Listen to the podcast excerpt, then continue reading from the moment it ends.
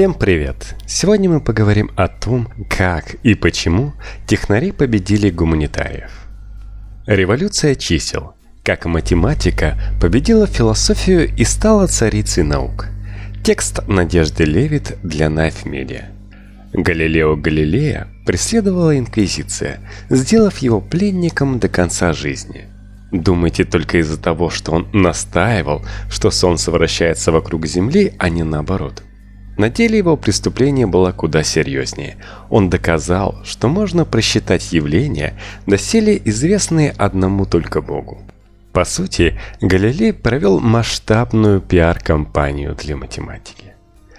Мы привыкли говорить о научной революции, что положила конец темному средневековому невежеству и открыла дорогу разумному, свободному от суеверий познанию мира – мы представляем себе благородный образ Джордана Бруно, восходящего на костер, но не отрекшегося от истинной идеи множественных миров галактик.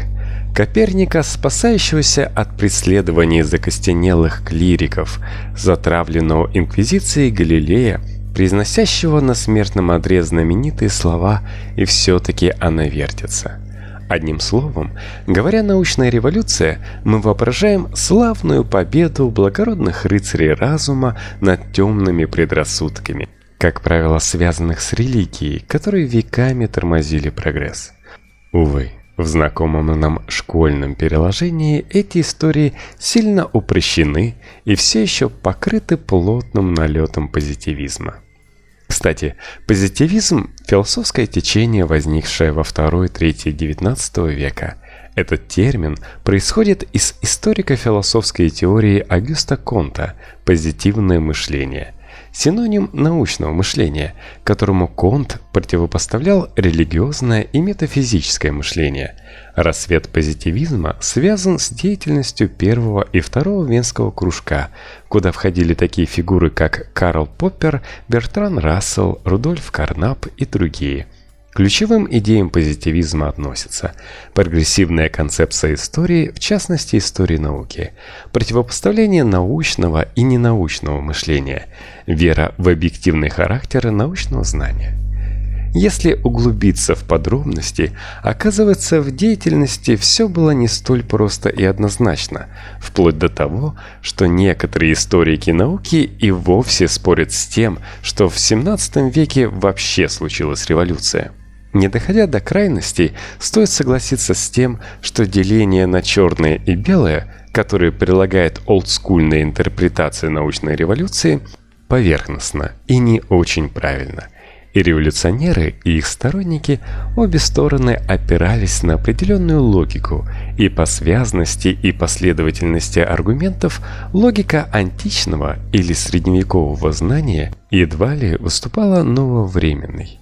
Поэтому, если можно говорить о научной революции в 17 веке, то и суть заключается скорее в перемене логики, сообразно которой производится научное знание. Последние десятилетия среди историков и социологов науки стало модным подразумевать под такой логикой не только и не столько способ формирования научных утверждений – но и то, что в самом широком смысле можно назвать контекстом, в котором они формируются. Например, Аристотель определяет научные высказывания как результат дедуктивного доказательства. Для позитивизма научное высказывание – это высказывание, которое описывает некоторое положение дел, имеющее место в мире, или же логически следует из такого высказывания. Контекст включает различные учреждения, социальные отношения, политические и экономические интересы, идеологию. В этом списке не последнее место занимает и то, что мы могли бы назвать преднаучным видением мира. Таким образом, содержание того, что называют научной революцией, оказывается неисчерпаемым. Последние сто лет эту тему с аппетитом обгладывают историки науки, от блистательного Александра Койре до современных исследователей Стивена Шейпина и Питера Деара, у которых недавно на русском языке вышла книга «Научная революция как событие». Александр Койре 1882-1964 год, крупнейший французский философ и историк науки русско-еврейского происхождения, оказавший большое влияние на последующих мыслителей, в том числе на Томаса Куна. В центре его исследовательских интересов были основные события и персонажи в науке нового времени – Кеплер, Галилей, Декарт, Ньютон и другие. Койре впервые сформулировал идею научной революции как смены картины мира.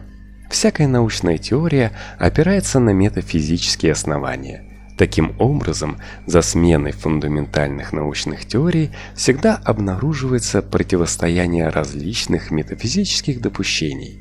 Эта идея резко противопоставлялась позитивизму Агюста Конта, согласно которому научное мышление конкурировало с метафизическим, пока в 17 веке наконец не заняло доминирующую позицию. Среди множества аспектов научной революции мы хотели бы сосредоточиться на идее математического описания природы и той исключительной роли, которую довелось сыграть Галилео Галилео в продвижении этой идеи. Каждому, кто учился в школе, хорошо знакома задачка про снаряд, проходящий расстояние s за время t с начальным ускорением a – не казалось ли нам тогда странным, что траектория движения снаряда изображается в виде параболы, вернее в действительности описывает параболу? Как получается, что движение материального предмета как-то связано с абстрактной математической сущностью, которую никак не ожидаешь встретить в природе? С другой стороны, мы могли бы взбесить школьного учителя физики еще пущим непониманием. Почему физическое движение описывает вполне определенную математическую кривую? И почему снаряд сперва замедляет движение, а потом с какого-то момента начинает ускоряться? Терпеливый учитель ответит, что сперва на снаряд действует сообщенный в начале движения импульс, который постепенно иссякает, за счет чего снаряд сначала теряет ускорение – Далее на него действует уже только сила гравитации и трение воздуха, которым можно пренебречь. И мы подставляем формулу расчета движения константу g 9,8 метра, деленное на секунду в квадрате, вместо данного значения а. Допустим, что так отвечаете вы. Но почему, когда импульс иссякает, тело продолжает лететь по наклонной, а не просто падает вниз? Потому что есть первый закон Ньютона о движении тел в инерциальных системах отчета, формулировку которого вы все должны выучить наизусть к итоговой контрольной, последовал бы порядком раздраженный ответ. Но чтобы уж совсем довести негодующего учителя до точки кипения, вы прибавите. Почему нам никогда не дается в условиях задачи масса летящего снаряда, как будто она вовсе не важна? Ведь всякий, кто кидал в своей жизни камень, знает, что средний камень полетит дальше, чем очень маленький или очень большой. Весьма вероятно, что учитель счел бы вас дураком или саботажником и не удостоил бы такую провокацию сколь-либо серьезным ответом. И был бы, наверное, неправ.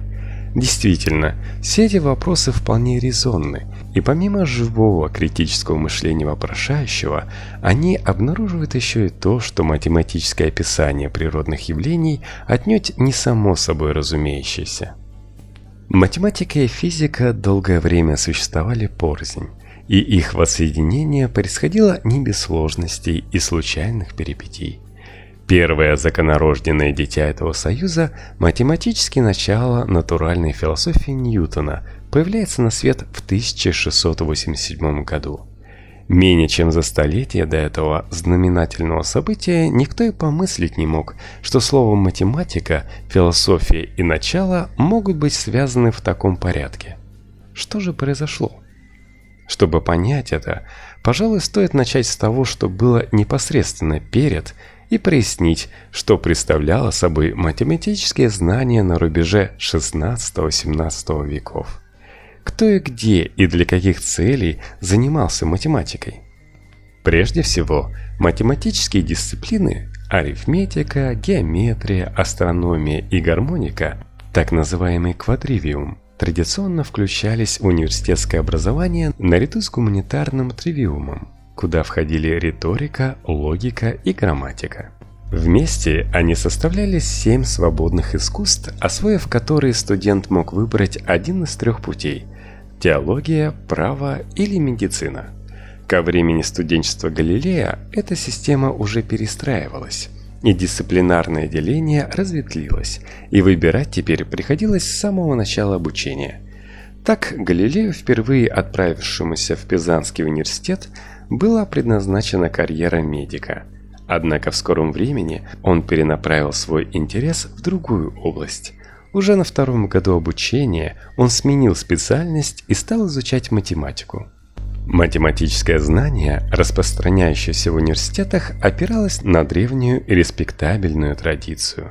Ведь корпус математических дисциплин квадривиум был сформирован еще пифагорейской школой в VI веке до нашей эры – Галилею, как студенту университета, безусловно, были хорошо знакомы труды античных математиков, таких как Евклид и Евдокс.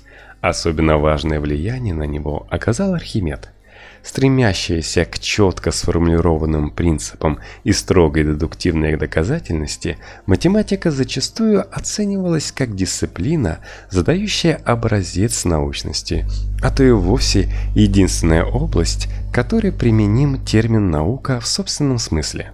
Средневековый математик Роберт Гроссетест настаивал на том, что лишь математика достойна называться наукой, коль скоро только математическое знание, опирающееся на строгое доказательство, вполне достоверно. С одной стороны, такая точка зрения имеет веское этимологическое обоснование. Латинское слово «scientia» по сути представляло собой неологизм – изобретенный Буэцием в его латинском переводе логических трактатов Аристотеля, и буквально означало знание, полученное из дедуктивного доказательства. С другой стороны, такое отношение к математике отнюдь не было бесспорным и общепринятым, и высказывалось в основном с самими математиками – более того, к концу XVI века пример Галилея весьма красноречиво о том свидетельствует, математика не пользуется большим почетом в ученых кругах. Это проявляется как в том, что в университетах под кафедру математики отводилось куда меньше мест, чем для той же кафедры медицины или права, так и в том, что жалование преподавателей математики было значительно более скромным – чем жалование их коллег с медицинского или юридического факультетов. Другая традиция относится к так называемой школе Абака, или, как мы могли бы сказать, выражаясь современным языком, бухгалтерскому делу. Несколько менее древняя, чем университетская, эта традиция укоренилась в средние века и сыграла немаловажную роль в дальнейшем развитии математики. Прежде всего, Средневековые счетоводы достигли значительных успехов в сложных вычислениях, используя при этом более удобные арабские знаки, существенно облегчающие ведение счета по сравнению с римскими.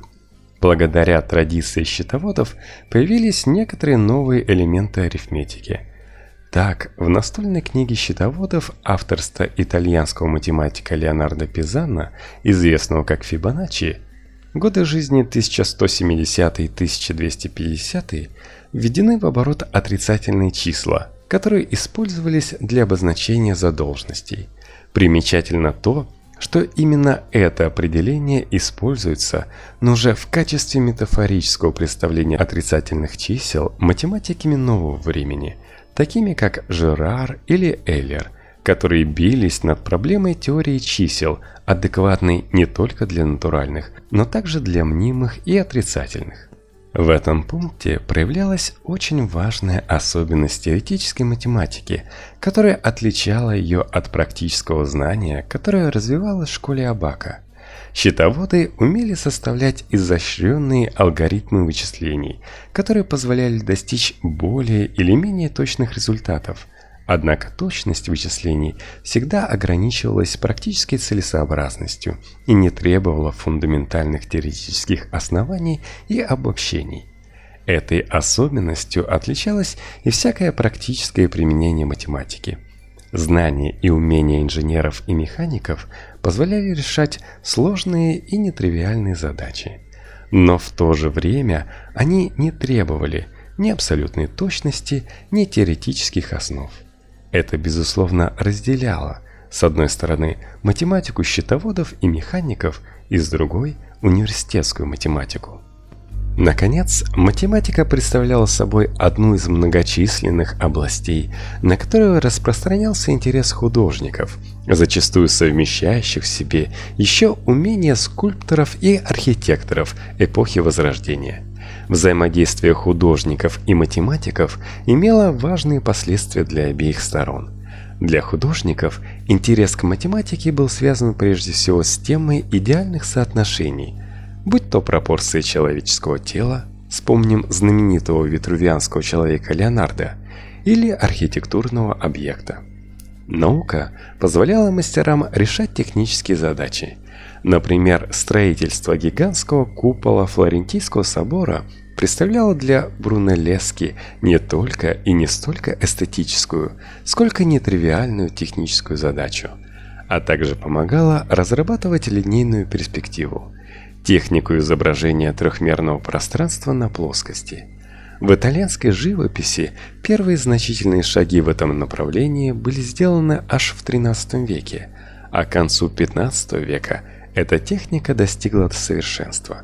С другой стороны, ни одним автором высказывалось вполне правдоподобное предположение о том, что именно концепция линейной перспективы в конечном итоге перевернула привычное представление о математических объектах. С самого момента ее зарождения как науки было естественно считать, что геометрия описывает закономерности умозрительного пространства. Именно поэтому геометрия с ее идеальными объектами и их соотношениями была свободна от кажимости, иллюзий и непостоянства видимого. Линейная перспектива впервые объединила то, что всегда раньше считалось несовместимым – ведь она представляла собой действительный пример геометрического описания физического пространства, таким, как оно воспринимается нашим зрением. Таким образом, на рубеже 16-17 веков в преддверии научной революции математическое знание обладало огромным техническим и интеллектуальным потенциалом. Математика находила применение в самых различных областях от ведения бухгалтерских счетов до военной инженерии, от астрономических расчетов до гидромеханики.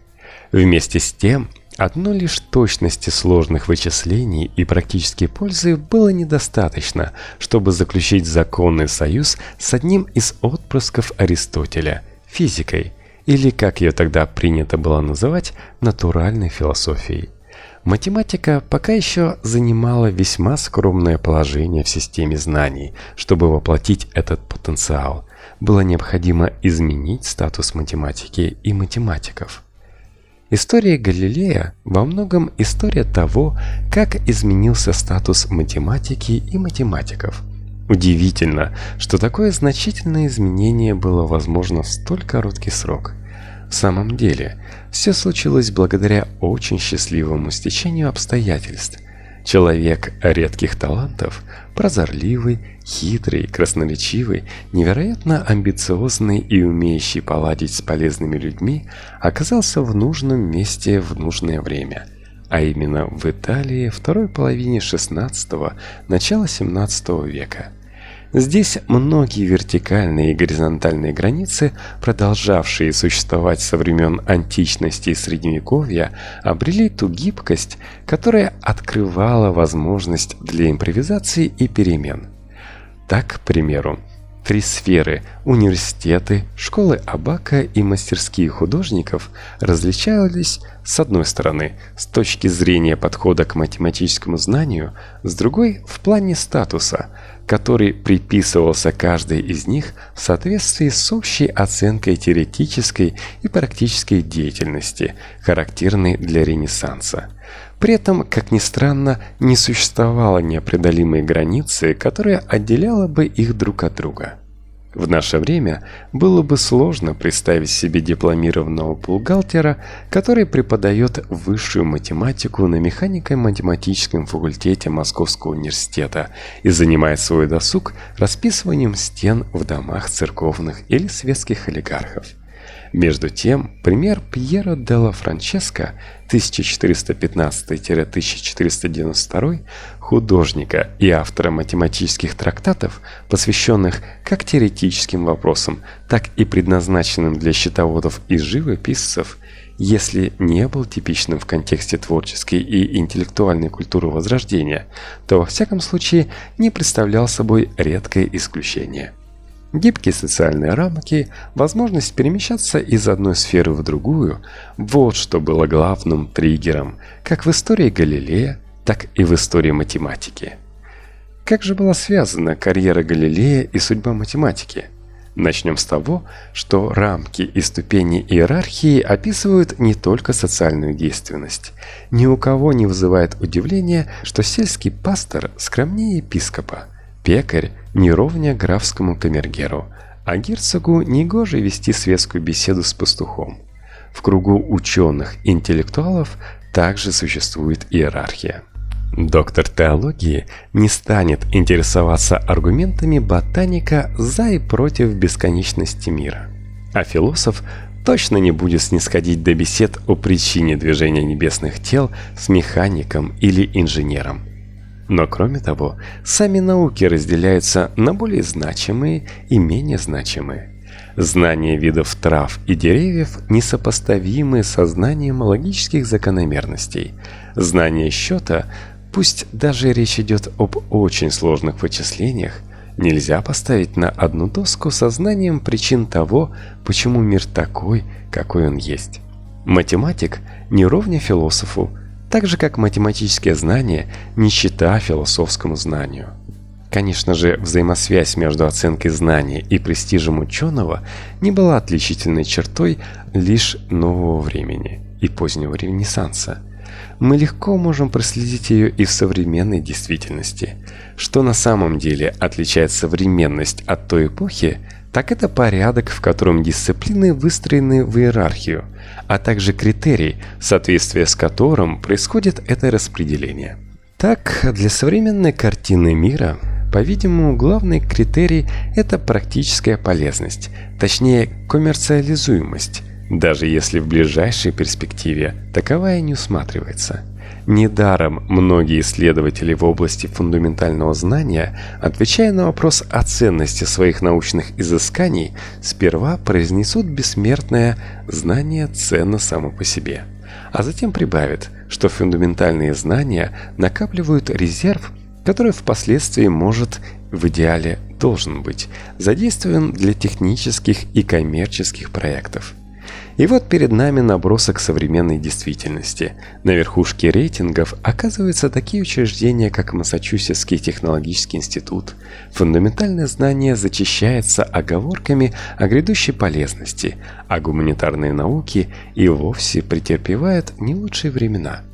Совершенно иную картину представляет поздний Ренессанс с характерной для него иерархией дисциплин, а также принципом, организующим эту иерархию – а именно, на рубеже 16-17 веков ценность интеллектуального занятия, да и всякого занятия вообще, была сопряжена, во-первых, с ценностью его предмета, во-вторых, со степенью достоверности суждений, в-третьих, с теми источниками и инструментами, с помощью которых производились суждения.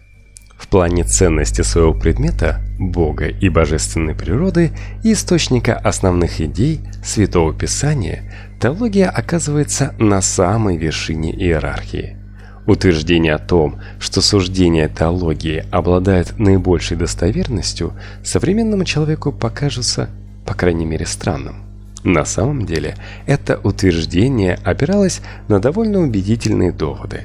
Теологический догматизм который впоследствии станут представлять как одиозного антагониста науки, во многом исходил из идеи принципиальной ограниченности наших познавательных способностей. Следствие тому – неизбежная неточность и условность нашего знания о мире. На самом деле, теперь, когда бахвальство и самонадеянность просвещения за несколько веков успели приутихнуть, эта идея не кажется столь уж возмутительной и неправильной – Абсолютная истина не может быть обоснована или объяснена, так как она превосходит наш разум, а потому непреложная истина может быть лишь объектом веры, а не знания. Знание, в свою очередь, нуждается в обосновании и может быть поставлено под сомнение. Следовательно, достоверность его всегда условна. Если теология ведала вопросами о границах мира, конечен или бесконечен мир, как помыслить начало времен и что ему предшествовало, как совместить идею божественного всеведения и человеческой свободы, то философии досталась более скромная, но все еще очень почетная епархия внутримировых проблем. Сюда относятся вопросы устройства космоса, проблемы морали и нравственности, справедливого управления. Философское знание, как видно уже из простого перечисления его разделов, имело всеобщую значимость, ведь его главной задачей было описать, как устроен мир и как в нем следует действовать.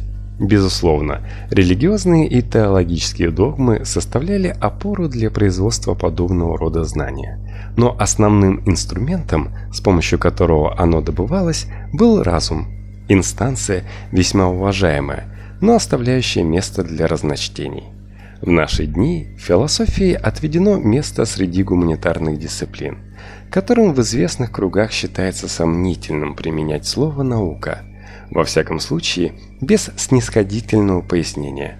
«science humans» или «social science», в то время как само слово «science» закреплено за естествознанием, главным инструментом которого является математика.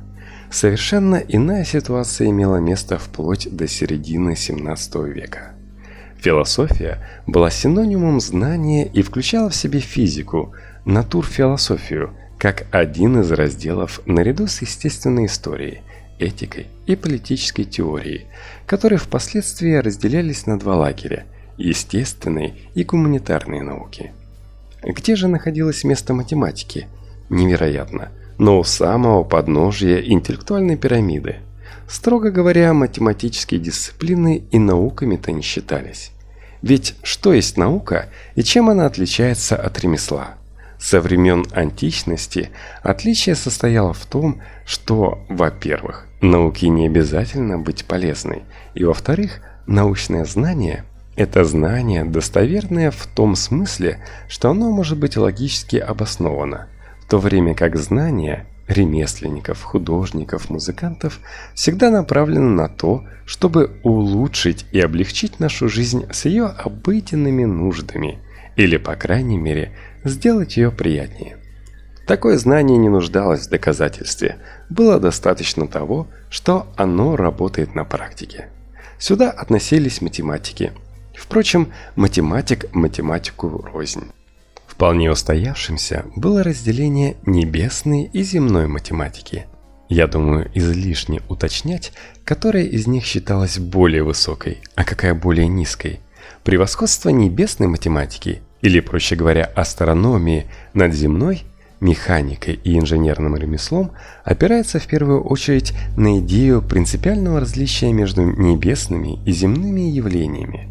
Этот пункт опять же отсылает к канонам аристотелевской физики, предусматривающей разные типы закономерностей для надлунного и подлунного миров а также разного рода материю, из которой, как предполагалось, состоял один и другой. Коль скоро космос устроен наиболее совершенным образом, и небесные явления сами по себе отличаются большей регулярностью и упорядоченностью, то более точным оказывается и их математическое описание. По сравнению с математическим описанием куда более хаотичным земных явлений. Последние носили частный и заведомо приблизительный характер и часто служили вполне определенной практической цели – Таким, например, было описание движения снаряда, предложенное итальянским математиком Николо Тарталья 1499-1557 год. Перед ним стояла конкретная задача – просчитать, под каким углом следует запускать пушечные снаряды, чтобы они проходили наибольшее расстояние, обстреливая турецкие военные корабли, угрожавшие северу Италии. Итогом трудов Тарталии стала идея о параболической траектории движения снарядов и общее описание его ускорения. которые знакомы каждому современному школьнику. Однако для его современников эта идея, хотя и имела огромную практическую важность, все же не обладала ни общезначимостью, ни познавательной ценностью. В этом смысле земная механика еще долгое время уступала небесной, что, конечно, также проявлялось в отношении к профессиям астронома и инженера. Издание «Звездного вестника» в 1610 году было знаменательным событием, как в жизни Галилея, так и в истории науки. В книге описываются результаты астрономических наблюдений Галилея. Разглядывая небесные тела через свой телескоп, он обнаружил удивительные вещи, никак не согласующиеся с бытовавшими на тот момент представлениями. На поверхности Солнца появляются пятна. Поверхность Луны испещрена кратерами.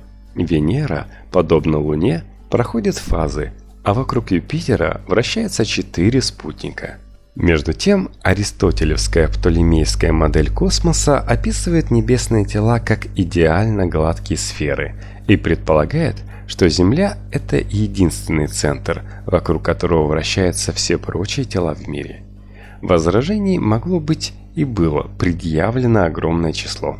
Начать с того, что телескоп направлялся лишь на земные объекты и никогда ранее на небесные, заканчивая тем, что увиденное – можно интерпретировать иначе.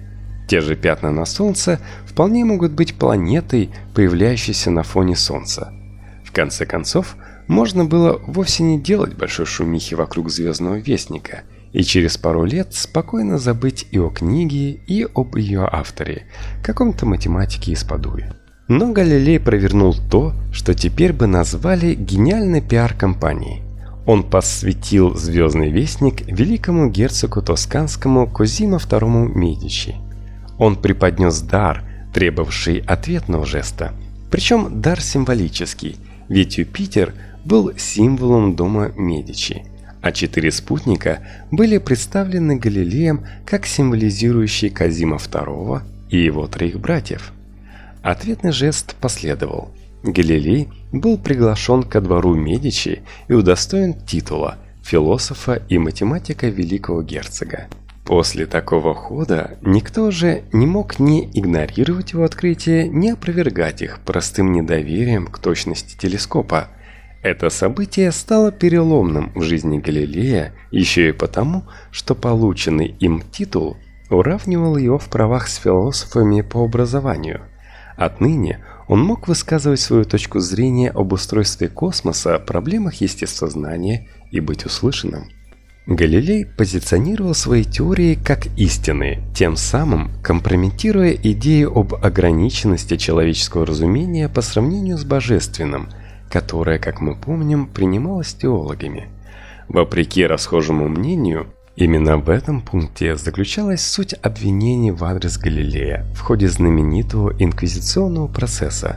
Возмущение Урбана VIII было связано не столько с тем, что Галилей отстаивал коперниканскую модель мира в ущерб Птолемейской, сколько с той категоричной формой, с которой тот настаивал на ее истинности, и в более общем виде с его уверенностью в том, что установление абсолютной истины об устройстве мира вообще возможно.